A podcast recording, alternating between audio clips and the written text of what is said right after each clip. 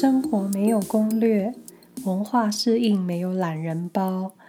八辈子都没想到会搬来瑞士的我，想要跟大家分享生活在这个中欧小国的各种感受。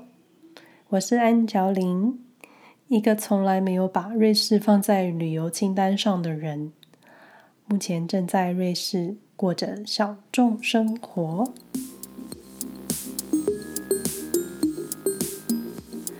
今天想要聊一下我在瑞士看医生的经验。过去在台湾的时候，一般小感冒以及小毛病，我不太会去看医生。嗯、一方面是我真的很懒，懒得去诊所，懒得去挂号，懒得去等；二方面是我不希望依赖成药，只有在很痛苦跟受不了的时候才会去看医生。所以，嗯，经常就是让自己的身体自然的好起来。那你说，到底可以多懒呢？我经常就是，我觉得应该就是内心内心的懒，跟身体力行的懒惰不太一样。我比较属于经常，我经常就是那种心里会觉得很懒的那种人。就比如说，我每次我都会很兴冲冲的想要跟朋友约见面，要干嘛的。可是每次见面时间到的，见面时间快到之前，我就我就会开始发懒，就会想说：“哎呀，好想取消，好不想去。”但每次聚会都是很开心啊，所以我自己也不知道为何都会有这种行前发懒的症头。那在瑞士这一年呢，我看过了皮肤科跟肺部专门科。那所谓肺部专门科，是我自己直接照医生的那个招牌字面翻译的，也就是专门在看肺部呼吸道的医生。虽然说是科，但其实是去私人的诊所，不是去大医院。嗯，当时只是想要去看为什么我不停的咳嗽，嗯，所以后面再跟大家分享这个的原因。那在这之前，我想要简单跟大家说明一下有关瑞士的医疗保险，非常简单的说明，因为我其实也不是真的这么钻研细节的人，所以如果连我都能解释的话。如果你都听得懂的话，那就是 我用最简单的方式来说。首先，住在瑞士的人依法律规定都需要强制办理医疗保险，跟台湾的健保有点像。那像是刚搬来的、刚搬来瑞士的新移民，或是来瑞士的留学生，都需要保这个医疗险。那来玩的就不用了，我觉得保旅游平安险就好了。然后，我希望我们真的永远都不会用到。那这个医疗险又有不同的付费等级，可以依照个人的需求去办理。嗯，我记得学生保险会比较便宜。那这边说的是一般像我这种成人的医疗保险，最基本的保费是一个月三百瑞士法郎左右。差不多接近台币一万块上下。那每年超过一定的就诊费用，保险公司就会付你超过那个费用额度的那些费用。这么说好了，去年我搬来瑞士的时候，我选择的保险是每个月付四百块，四百多瑞郎。那当时只要我的年度就医费用超过三百瑞郎，保险公司就会支付超过三百瑞郎之后的金额给我。那三百瑞郎大概是多少？大概就是嗯九千四百多块台币吧。说到这，你们会觉得会很难吗？会很难达标吗？其实超级容易。看诊的费用明细像是跟医生对话的问诊费，然后接着各种检查的费用，像是抽血啊。我发现这里还蛮喜欢抽血检验的，因为我在皮肤科跟肺部的专门科都都被抽血检验过。那最后还有药品的费用。虽然瑞士是制药大国，可是药品成药的费用很很惊人。我记得看皮肤科的时候，最后拿了两条药膏，差不多就不知道几千元了吧。然后在一般的药局看到那种发热会发热的酸痛贴片，嗯，不过我忘了一盒是几片，但是我记得那个价格就快要台币一千，接近台币一千多。然后我。有曾经帮我先生买了类似福茂热饮的那种维他命冲泡饮，一盒十二包就差不多台币六百多块吧。所以在瑞士只要看几次医生，我觉得就很容易超过台币一万。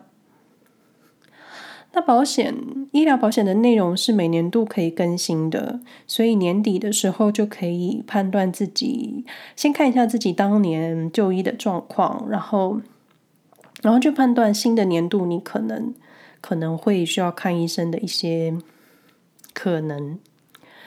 那如果觉得自己不容易生病，或是觉得自己呃可能有一些问题会需要固定的去看医生。这个时候就可以调整保险的内容，也就是调整价格。我今年的保险是选择最基本的医疗险，每个月付三百，差不多三百瑞郎的费用。那二零二零年整个年度，我如果看医生的费用超过了两千五百瑞郎的话，也就是差不多七。七万多八万台币吧，保险公司就会支付从两千五瑞郎之后的金额给我。嗯，这是最基本的保费。七八万我觉得有点难了，所以 最好还是不要生病啊。那在瑞士，每个人都可以依照自己的健康状况去投保，大大小小的保险公司很多，费用跟细节也很不一样。也有保险公司会付你在海外旅游时就医的费用、住院啊等等阿里拉扎的。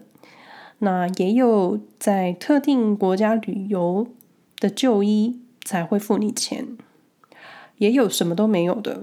所以就是要看你怎么选。我觉得是还蛮复杂的。然后，嗯，加上我就是很不喜欢做功课的人。所以这种选择，我都交给我很会算的金牛座老公去决定。那另外，像是牙科也不在基本保险内，然后类似这种呃，类似中医这种另类疗法的医疗方式也不在基本的保险里。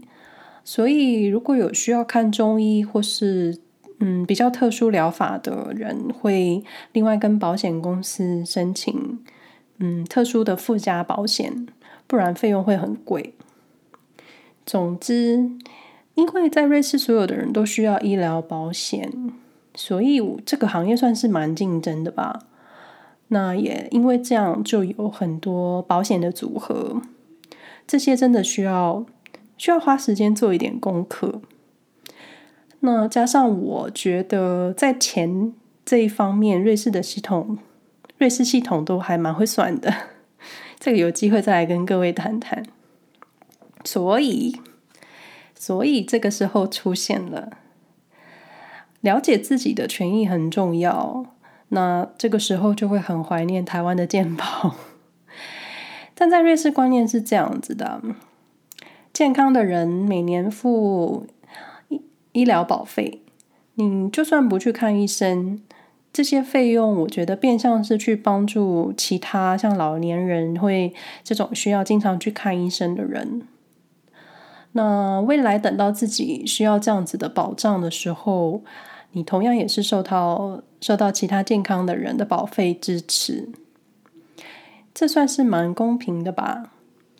我觉得瑞士就是在某些部分的制度上是一个很公平的国家，但你们觉得哪一个比较好呢？每个月多付一点，让需要看医生的人们安心，还是像台湾现在的健保制度，每个人付差不多的价格，然后，但也因为台湾健保相较其他国家真的蛮便宜的，然后我们的医疗系统也蛮好的，所以也因为这样出现了资源浪费的一个现象。那一直讨论的鉴宝体系破产的问题，也是可能未来会面临到的。不过这个问题有需要需要深度研究，我没有特别的琢磨，但很欢迎欢迎跟我分享你们在这方面的观点。来说说在瑞士看医生的经验好了。在瑞士，我看了皮肤科跟肺部专门科。那你可以想象，刚到瑞士的时候，嗯、或是你刚到一个新的环境的时候，除了各种像是食物、语言跟文化适应之外，你的身体系统也要慢慢适应这个环境。那我本来就有皮肤过敏的问题，还有鼻炎过敏的问题。离开台湾前做了检查，发现自己有鼻中隔弯曲，嗯，所以经常会因为鼻黏膜的关系引发很剧烈的头痛，所以我经常会有鼻塞的问题，讲话的声音听起来就像是感冒一样，所以你们听起来可能觉得我的鼻音很重，但只是我的鼻子有问题，同时。瑞士气候干燥，但在夏天还没有什么太大的问题。冬天来的真的，冬天来的时候真的会比较辛苦。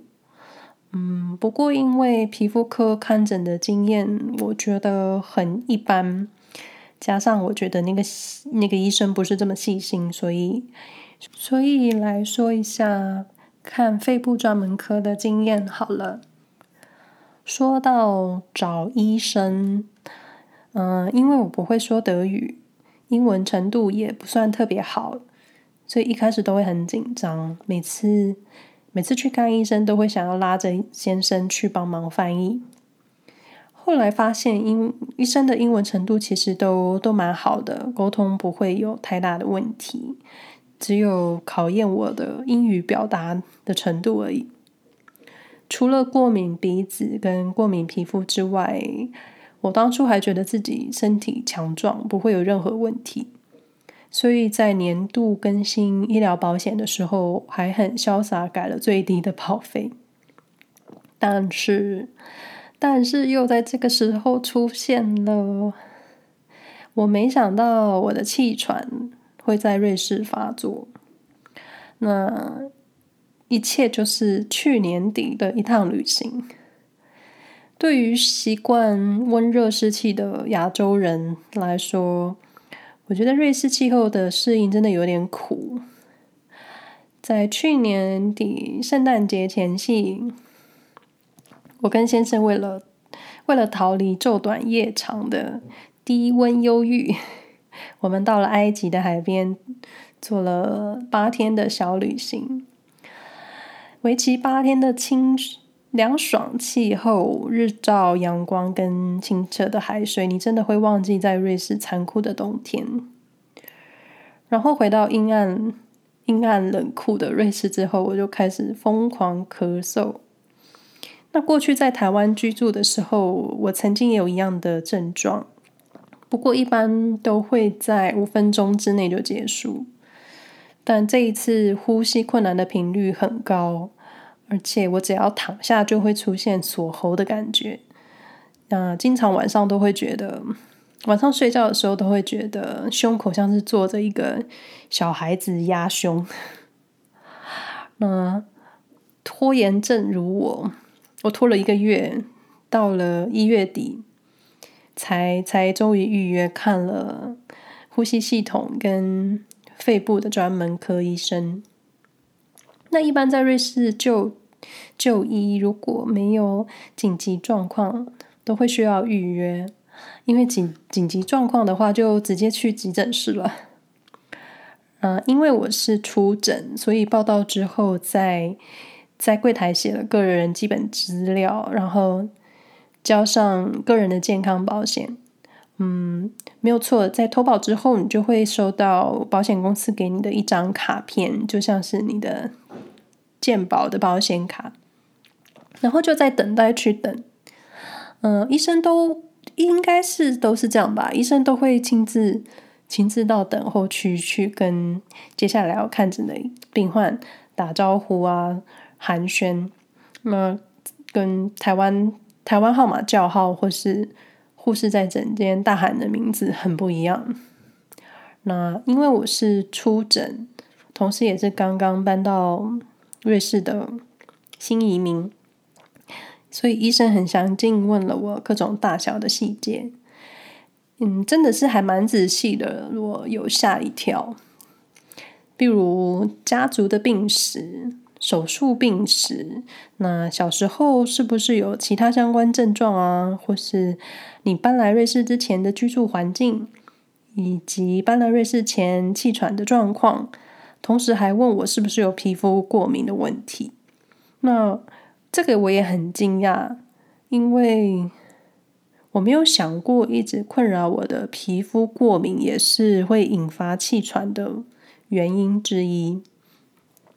前后口头的口头的问诊就花上了半小时。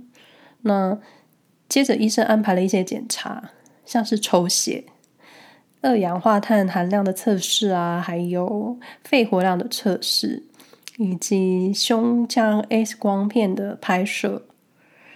然后我就很紧张，想说：天哪，这样会花多少钱？因为我脑中的印象就是在瑞士看医生很贵。那那时候也是因为瑞士的气候干燥，所以一进入冬天的时候，我都很想戴口罩出门。不过偏偏欧洲就不是这么流行戴口罩，而且当时也听说有一些国家因为安全的问题是规定规定不能戴口罩出门的，而且只有很严重生病的人才会需要戴口罩。当然已经都很严重了，所以你其实就不会出门了嘛。那我记得当时正好是一月底，刚好在亚洲刚刚开始的新冠肺炎开始慢慢蔓延的时候。虽然当时欧洲还没有疫情爆发，可是我自己也一度很高度的犹豫，我出门需不需要戴口罩？对于一个天秤座来说，经常性的高度犹豫是很正常的。然后当时我就想，既然我都来到了呼吸系统的专门诊所，那我为什么不顺便问一下他们的想法？帮我做检查的是护理人员，我就很试探的对那个护理小姐说：“诶，在亚洲啊。”我们这种护理从业的人员都会戴口罩，但我发现这里好像都不流行诶。没想到他说：“嗯，口罩只能防范被传染啊。”然后这里这里确实是不流行戴口罩。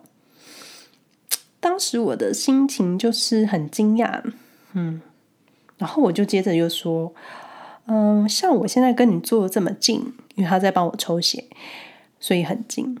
我说，如果我有感冒的话，这样你很有可能就被我传染了耶。你不会担心吗？结果，结果姐姐她很轻松的就说：“嗯，这样子的话，我也没办法喽。”此时我的内心又在震动了一下，但我就不死心，我就说：“啊，因为因为我曾经经历过 SARS。”那现在因为 coronavirus 的关系，我们这边有蛮多住在这里的亚洲人都在讨论是不是要戴口罩出门呢？那结果护理小姐就说：“哦，这样子啊，那我很能理解你的心情。”然后我的内心就又震动了一大，又震动了，想说就这样，然后就这样放空。放空，惊讶的做完前面所说的各种检查之后，我回到诊间，跟医生看一些及时的检查报告，像是胸腔 X 光片。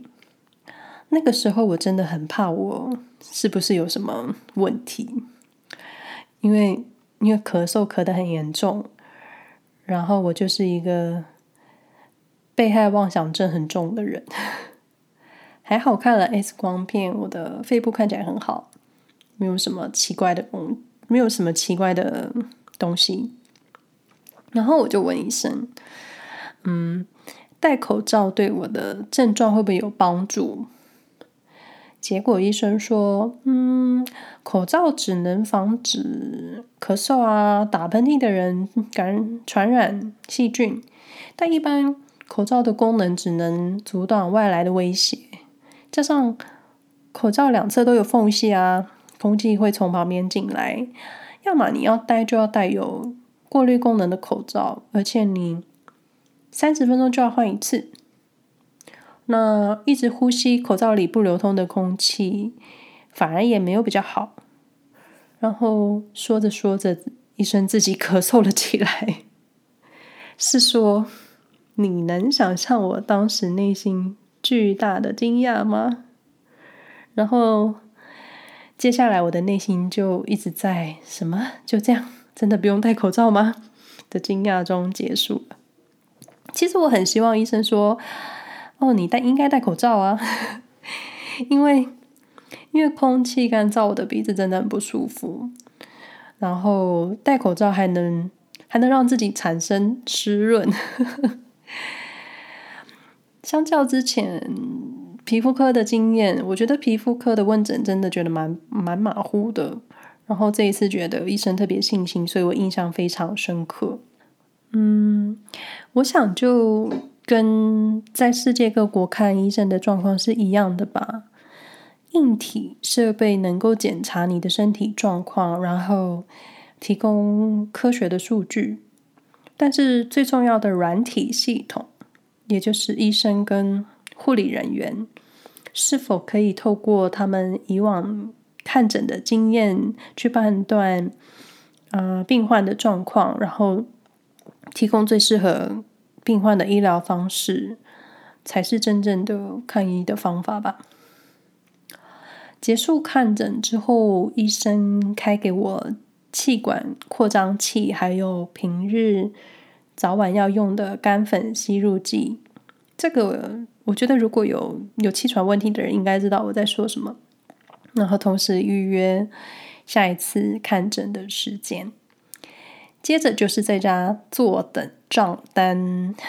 对的，在瑞士看医生一般都是账单寄到家里之后，你才会知道多少钱，然后才付费。至于费用，不要问，很可怕。但你们可以私信问我。